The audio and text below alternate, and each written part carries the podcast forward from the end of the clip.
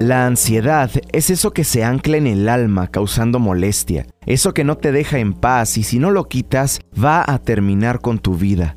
Si ya no te ríes constantemente, si ya no disfrutas del clima, incluso si ya no silbas mientras caminas, cosas que parecen sencillas pero son síntomas de tu ansiedad. Empiezas a preguntarte todo y a hacerte ideas que solo existirán en tu cabeza. Esas sospechas están llevándote de un lado a otro, como náufrago en el mar.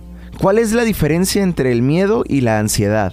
Que el miedo ve una amenaza real, pero la ansiedad únicamente se la imagina y la hace como si fuera real, pero no está sucediendo.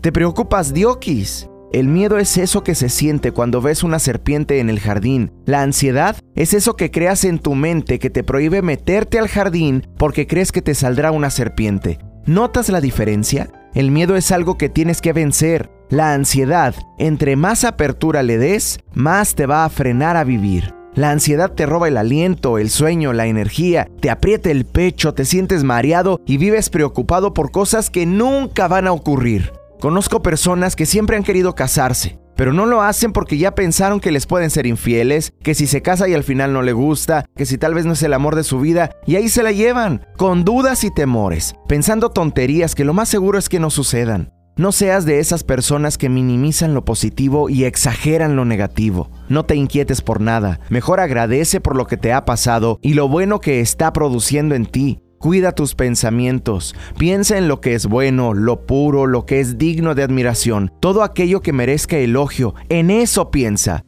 No te obsesiones con el problema, deja de mirarlo y voltea tu vista al cielo. ¿Cómo disminuye la ansiedad?